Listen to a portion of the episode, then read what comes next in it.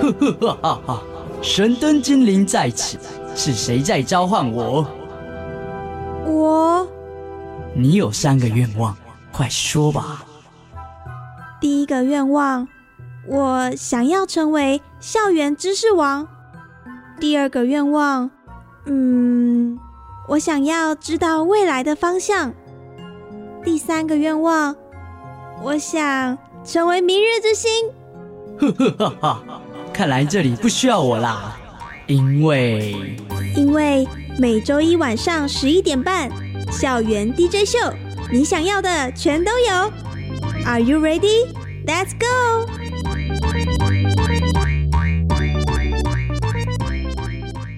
各位晚安，欢迎回到国立教育广播电台校园 DJ 秀，我是主持人黄燕。上一集呢，我们邀请了居家诊疗室的诊疗师来到我们节目现场。这一集呢，我们要延续这个气话。你有没有曾经打开衣橱的时候呢，衣服就像山崩土石流一样，就是倾泻而下？你有没有遇到过？你站在衣橱前面，可是你左思右想，我今天应该穿什么样的衣服出门才好？那因应不同的场合，因应不同的对象，你可能会需要不同的衣服。当下你在购买的时候，你会有什么样想象呢？基于这些问题，今天呢，我邀请到了衣橱医生。哎，没有听错，他是衣橱医生。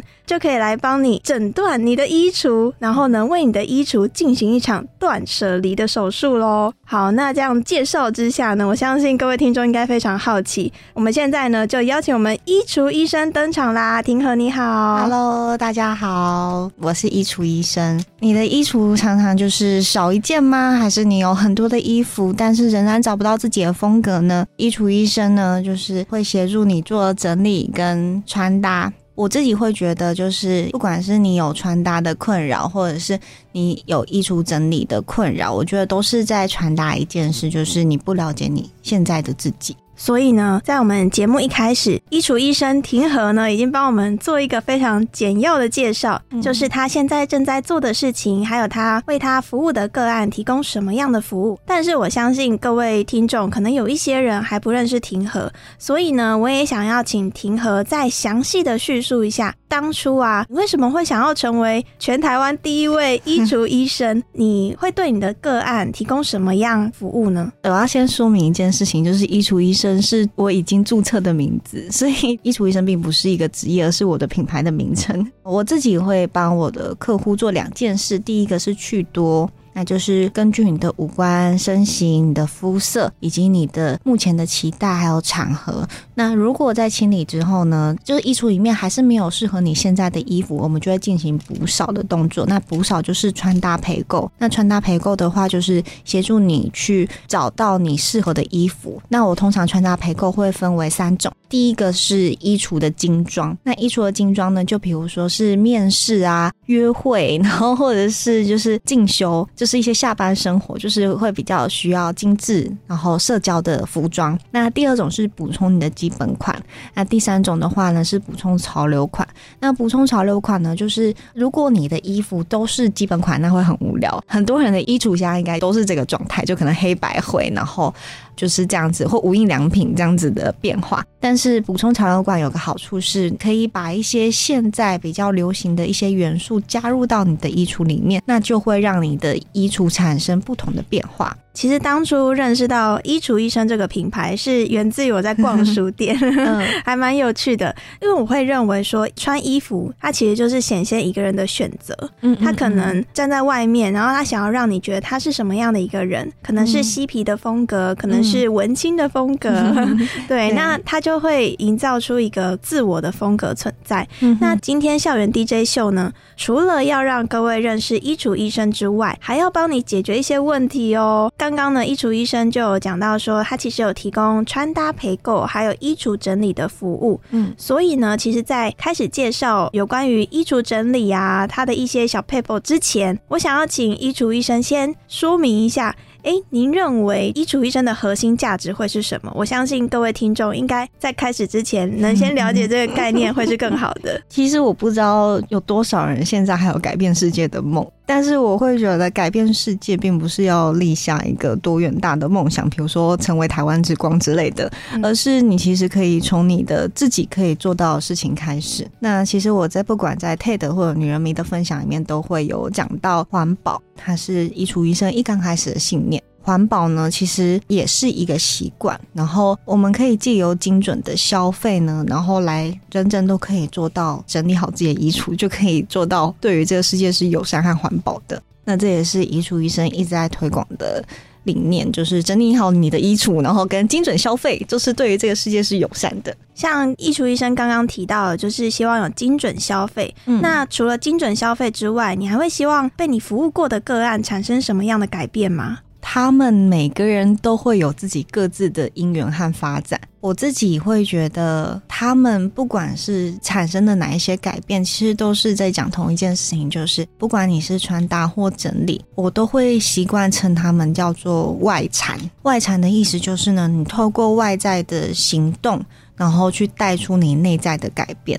我不知道大家或者是主持人你有没有这样子的经验，就是我们可能今天真的是没来由的，就是一个 blue day，就 是有，就是很低沉，然后你会觉得这个世界上你好像就是最孤单的那一个人。可是你可能因为要工作，你可能反正你就是要出去，然后你就只能化了一个妆，换了一套衣服，然后走出去呼吸新鲜空气的那一刹那，你突然发现这个世界好像没有你想象中那么糟。这个其实就是一个外产的力量。你虽然你自己内心提不起劲，可是你可以透过外在的改变和行动，去带起你内在的一些转变。嗯。嗯有有有，很有共鸣。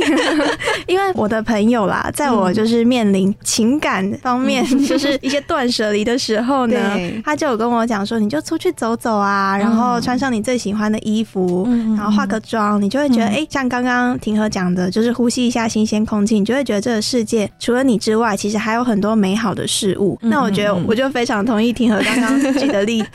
好，刚刚呢，除了讲到衣橱医生的核心价值之外，接下来我相信听众也是非常好奇，我们常常会听到衣橱永远少一件衣服，哎、那衣橱医生会怎么样理解这句话呢？其实我会直接跟你说，没错，衣橱里面就是少一件适合你的衣服，就是因为就是常常挂着，就是衣橱里面永远少一件，或者是你在衣橱前面犹豫很久。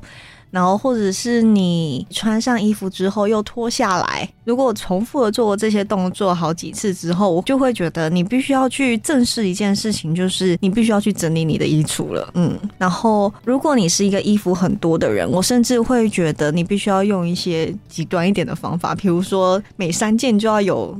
两件被淘汰掉这样子的方法，或者是说，其实有一个叫做搬家整理法。那搬家整理法呢，其实我自己用过，我觉得还不错。嗯但是你的家里要有一些空间，就是搬家整理法呢，就是你拿一个箱子，然后你把所有你觉得好像没有那么适合你的衣服，反正就是你只留下你最喜欢的衣服，其他的你觉得嗯好像没有那么适合你的，你都全部先放到那一个箱子里面，然后写上时间。为什么要写上时间？因为写上时间之后，就是看你多久才去动它。对，那你通常都会发现说，你大概过了一年两年，你都不会去动它，你就忘记它的存在了。嗯，哦，好实际的做法哦、这是很实际的做法。我下次可以试试看，可以试试看，然后你会觉得就是衣橱会变得顿时清爽很多，而且你就比较不会有选择的障碍。那我其实也会觉得，除此之外，刚刚那个实际的做法，如果你还有时间的话，你甚至可以就是重新去给自己一段时间，去理清你自己现在到底有什么样的目标，你想要成为什么样的人，你想要过什么样的生活。感觉就是透过这一集，可以好好的醒思自己的衣橱之外，也可以好好检视一下自己人生下一步要往哪走。对，接下来呢，其实我也想要请教衣橱医生的是，因为其实衣橱医生有非常多诊疗衣橱的经验，呃，有三百多个，不晓得案例有没有新增。嗯那其实我也很好奇，就您认为衣橱整理的精髓是什么呢？嗯，我觉得很重要的一件事情是你不能用片段的方式去了解你自己。我相信大家一定会有一个经验，看到网络上有大家跟你介绍说，哦，其实很多亚洲女生是梨形，很多女生都下盘胖。我会说不要片段式的了解自己，是因为就是我看到这样子的图分享出来的时候，所有的女生都觉得自己是下盘胖。所有的女生都觉得自己就是一定是正三角形，只用片段式的看待你自己，你把局部放大，你其实会错失真实的自己。然后你的衣橱里面就永远都是 A 字裙跟伞裙这样 子，都是要显屁股小的裤子。不要片段式的了解自己，像是盲人摸象一样，对就是看到什么就是觉得是什么？对我觉得盲人摸象算是一个还蛮精辟的说法。哦，原来，所以呢，以后看到网络上面转贴的一些消息，我觉得我们可以把一面全身镜在面前，那好好的审视自己，对 自己是什么样的嗯样貌跟形态。嗯但不管是什么样的形态，我觉得我们都是独一无二的，不必要去为了就是可能社会中的主流审美观，嗯就硬要让自己变成这个样子。接下来呢，我也想请教庭和的是。关于整理衣橱的 SOP，哇，我觉得这个真的超实用的，想要请庭和跟各位分享一下。我自己在整理衣橱的 SOP 之前呢，其实我会问客户三个问题，然后有些客户就会觉得很像灵魂的拷问。嗯，就是我会问他们说，你的衣橱里面有没有不穿的衣服？那如果你不穿它，通常是什么原因？然后或者是你对于你自己的身形有没有特别满意或不满意的地方？对于穿着或对于整理，你有没有曾经尝试过哪一些的努力？分析他的过往的穿着，然后跟他的脸型、喜欢的衣服，跟他期待的模样，跟他自己到底的落差是多少？就是认识完自己之后，有些人可能就在这这个过程当中发现说：“天哪，其实我的脸是比较偏直线条的。”有些人会觉得有点残忍，可是他就是你必须要去正视你自己到底有什么样的特质，然后你跟你的喜好到底差距多少？那检视完之后呢，我们就是请他把所有的衣服下架，没有办法，你就是必须要把所有的衣服就是拿下来。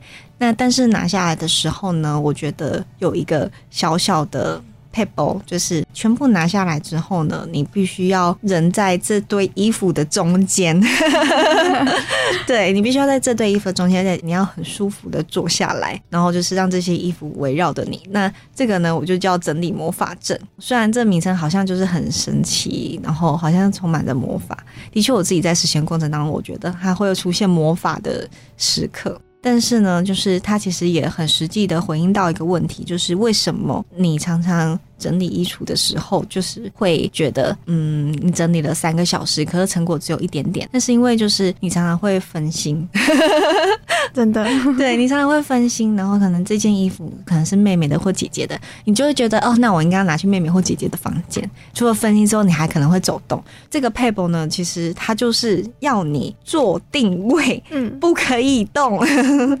然后呢，最好你的衣服都在你以手为半径画一个圆的周遭，就是这样子，你不可以动，你只能动你的上半身跟你的手。我建议你就是尽量都不要动，不要动真的是一个我觉得很重要的事情。对。哦伸手可及的范围之内，不要走出那个魔法阵，这样才可以让神奇的事情发生。就是呢，对整理好你的衣橱，然后决定好你接下来的风格是什么。那我们节目的上半段呢，先稍微暂停一下，在下半段呢，我们要请庭和继续来跟我们听众们分享有关于收纳还有整理的步骤。下半段开始之前，先由我们校园特派员带来我们的特别企划哦。大奖等你来！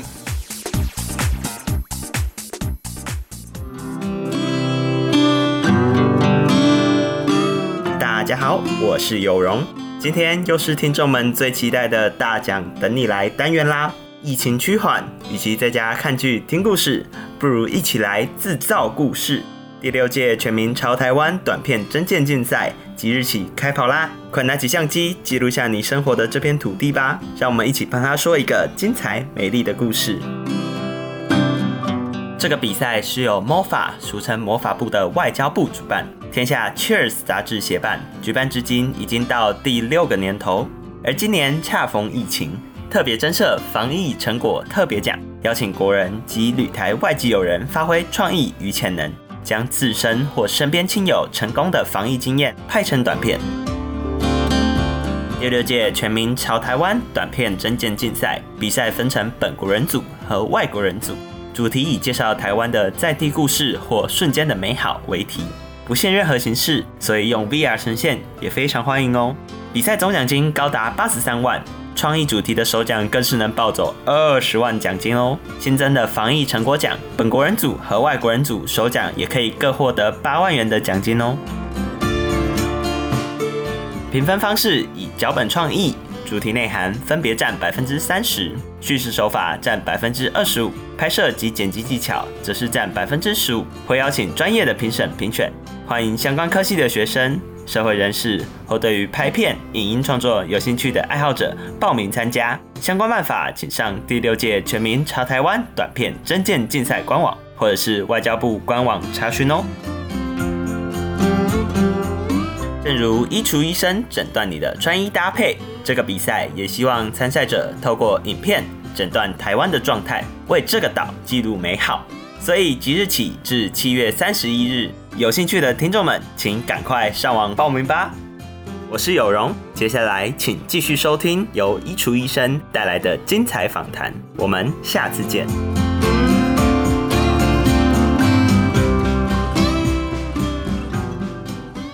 欢迎回到国立教育广播电台校园 DJ 秀，我是主持人黄燕。上半段呢，我们邀请到医嘱医生赖婷和小姐到我们节目现场。接下来呢，我们要请婷和继续跟我们分享啦。其实她上半段呢就有提到说，不要片段的了解自己，然后呢，身为全台第一位衣橱医生呢，他曾经服务过像是穿搭陪购，还有衣橱整理。那我觉得，其实，在这些项目中呢，他是帮我们解决决衣橱的问题，没错。可是呢，它同时也让我们去重新的思考自己需要什么，适合什么。那我们刚刚在节目上半段的尾声呢，有提到说，其实，在庭和开始执行任务之前呢，他就会先询问客户三个问题，就是你不穿这件衣服的原因，或者是你有不满意的地方吗？或者是你曾经尝试的努力是什么呢？那接下来有关于魔法阵，就是一个很神奇帮你解决问题的方法。我很好奇的是，除了魔法阵以外，整理的秘诀是什么呢？有没有一套很完整的 SOP 呢？其实魔法阵呢，其实就是跟大家 SOP 里面的第一步就是整理。整理的话呢，就是你必须要用魔法阵的方式去让自己定位之后呢，你要做五大分类。那分别是很喜欢、还好、不喜欢、跟机能服，就是一些居家运动类的，跟最后是纪念品。你要分成这五大类，然后去留下你确实真的很喜欢的，然后从还好的衣服里面去找说这件衣服为什么还好，它有可能是它真的就是还好，那它为什么要在你的衣橱里面？然后或者是。你可能会觉得有一天你真的要穿到它，就是因为你瘦了之后还能穿。这个时候呢，你就可以使用一个箱子的方法，就是在上一集有提过，就是你觉得还好的衣服，你就把它全部的放到一个箱子里面，记上日期。最后你可以看一下你什么时候开始想起他们。如果你真的是过了一两年才想起他们的话，那其实一个箱子你都可以整箱就是封箱送走。对，其实很方便。再来的话就是不喜欢，那不喜欢的衣服就不讨论了。然后跟居家和纪念品，那居家和纪念品呢，我通常会有件数上的限制。那纪念品的话，就是通常一两件就可以了。那居家服的话呢，因为很多人都会把他们觉得还好的衣服淘汰成居家服，那我建议是不要，因为你真的不知道你穿的衣服有荷叶边，有一些茶垢，有一些不知道怎样的污垢，然后你因为舍不得，然后把它留下来。成为你的居家服，或者是你穿出去，就是你可能只是想要去便利商店，然后就穿这样的居家服。可你怎么知道，就是你去便利商店，或者是你只是倒个垃圾，不会转角遇到爱呢？哇！或者是你怎么会知道你不会去遇到你的前任呢？哇！对，所以就是我会觉得你反而是居家和机能服，必须要去好好的帮自己挑一件好看的。就是，所以我跟我的客户讲居家机能服的时候，我第一个原则是好看而不是舒服。因为你所有的居家机能服，你都是被你归类舒服的啊，所以没有我要你就是挑好看的一两套，再来根据你的。洗衣服的习惯，然后还有晒衣服的习惯，去分配说，那你到底夏天的居家机能服要几件，然后冬天的要几件？几件其实也都是你说了算，没有问题，但是一定要漂亮。真的是很特别的想法。对因为从以前到现在，就会觉得，哎、有些衣服丢了可惜，嗯那它摸起来也软软的，很适合当睡衣或居家服。对那我可能也会像是婷和讲的这样，就是出门可能也不需要太过打扮的话，就穿那一件了。嗯，哦，原来没错，我好像应该要想到这方面。对啊，相信各位听众应该也可以，就是借由这一集开启不同的想法。好，那我再继续讲，就是再来是收纳。那收纳的话呢，其实有一个叫做黄金视角。那黄金视角呢，就是从你的眼睛平视过去，然后到你的肚脐的水平位置。那这样子呢，刚好会画出一个长方形。那这个长方形里面呢，都会是需要放你最常使用的、频率最高而且最喜欢的。在你的视线以上呢，就会是比较轻的，然后体积比较大的。那视觉以下就是会比较重，或者是你比较使用频率比较低的。那这个是收纳，就是决定好你要放这个衣服的位置，最后就会是归类啦。那归类呢？归类其实就是你跟这个衣橱约定好，他们就应该要放那里，你就不能轻易的改变。再说一次，不能轻易的改变。就是如果你轻易的改变了，那你就会还是软。你这个地方我是没有任何的可以放水的，就是你真的就是要彻底的执行，运动服就该放这里，内衣就放这里，上衣就放这里，下半身就放这里，就是没有任何的预定。就当你决定好之后，你就是。不能给自己任何放水的空间，这样子你的衣橱才不会又腐软，这也是维持的秘密。哇，从整理、收纳还有归位这三个元素这样合并起来，通常会需要多久的时间呢？如果也有衣橱医生的帮助的话，这样子的话，我大部分都会是六个小时。嗯，嗯花六个小时的时间呢，让你 重新换一个人生。对对，很多人就会觉得说，我连衣橱这个大魔王都可以解决了，那我人生还有什么困难的呢？哇，感觉就是整个人就变正向起来。对，对，也是因为其实打开衣橱，然后看到空间很杂乱，或者是很不清爽，我觉得其实每天的开始，它好像就被错误的打开了。对，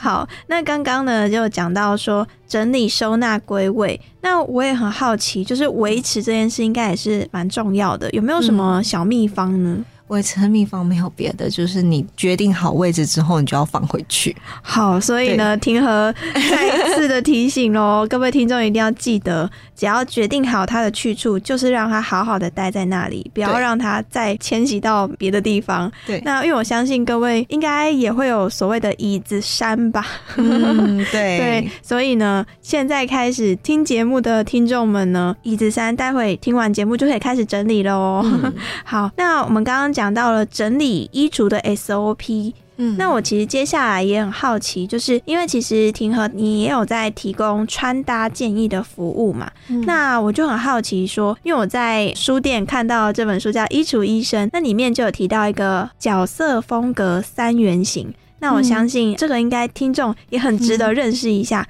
嗯。请庭和跟各位听众们分享吧。其实我讲角色风格三原型的时候，我通常还是会比较希望大家可以呃有画面可以看，可是因为是广播，所以没有办法。但是我可以稍微讲一下，就是角色风格三原型它是如何开始的，你自己要怎么去知道比较可能的角色风格三原型的倾向。角色风格三原型呢，是衣橱医生经历了这么多的客户之后，就是我们比对了他的脸，然后还有之前成功的案例，我们就发现说五官、气质跟服装，它其实是有一个正相关的，就是当你的五官的气质跟你的本身的衣服。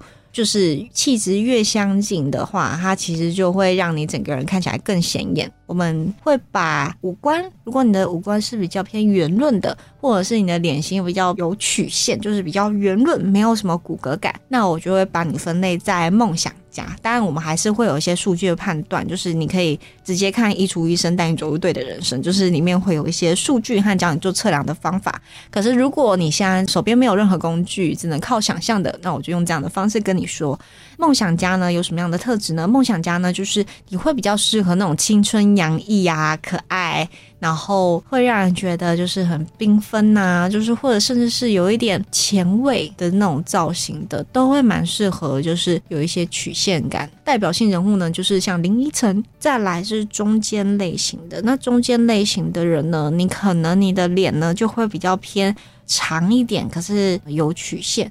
或者是你的脸呢可能会是直的，然后可是它比较短一点。那这样子的人呢，就是我会叫他是照顾者。那为什么会叫照顾者呢？是因为他的脸呢就是刚柔并济，就是会让人家觉得他不管是男生或女生，都会让人家觉得他很中性。对，所以他你们会是问路脸，跟很常被说是大众脸，被误认为某个明星啊，或者是某个自己身边的人，就不要难过，就是因为你们脸就是比例很好。然后再来是领导者，那领导者的话话呢，就会是脸型偏长，然后偏直线，骨骼感比较多。那像这样子的人呢，就会让人觉得，哎，你的自己的个人观点好像比较强烈，对。然后就算你不讲话，然后可是你会自带五十公分，大家就会远离你五十公分的气场。我通常改变最大的都是来自于领导者的客户，因为他们就是常常都会穿错衣服，因为他们会想要去讨好周遭的人，可是却忽略了其实就是他们其实是一群隐藏版的漂亮或帅哥。如果现场的听众朋友呢，你们就是觉得自己是被埋没的帅哥或者是美女的话，你要不要赶快看一下自己的脸是不是直线条偏多，或者是现在镜子就赶快拿出来了。对，脸比较偏长呢，这一些人就是你们其实好好打扮都会得到还蛮正向的评价，而且你们特别适合驾驭那种西装啊、正式服装之类的。嗯嗯，好，刚刚透过平和介绍的角色风格三原型，我相信各位镜子应该早就已经拿在手上，看着自己的脸，哎，是不是有很久的时间没有好好观察自己了呢？就趁现在在吧，就好好了解一下自己的五官分配，还有呢，我们的比例是什么？其实我觉得脸常常会被忽略，就是大家都会看自己的身材或者是身形是什么，但是五官其实搭配下去，或者是你借由一些妆容配件上的改变。其实也可以让你的穿搭变得更有风格，或者是看起来哎，让人家眼睛为之一亮。其实我很想很想再继续聊下去，但是我们节目呢已经快要进行到尾声了，所以呢，其实《衣橱医生》这本书里面呢，还有教你颜色跟穿搭之间的关系，嗯，还有你要怎么样寻找你自己的风格呢？还有一些配件的使用。我其实看完之后会觉得，我好像应该早一点看到这本书的。从减量筛选呢，还有找寻真正需要的衣服，到收纳整齐所有的衣物呢，我觉得《衣橱》。医生这本书，还有庭和小姐呢，其实她拯救了我们的衣橱啦。如果你今天对于衣橱医生很好奇，想要了解更多的话呢，也欢迎到我们的 Facebook 查询衣橱医生，你就可以找到庭和喽。好，那我们节目的尾声呢，也请庭和小姐跟各位听众们说声再见吧。再见，祝你们找到你们自己。今天呢，也很感谢各位听众的收听，我是主持人黄燕，祝各位有个美好的夜晚。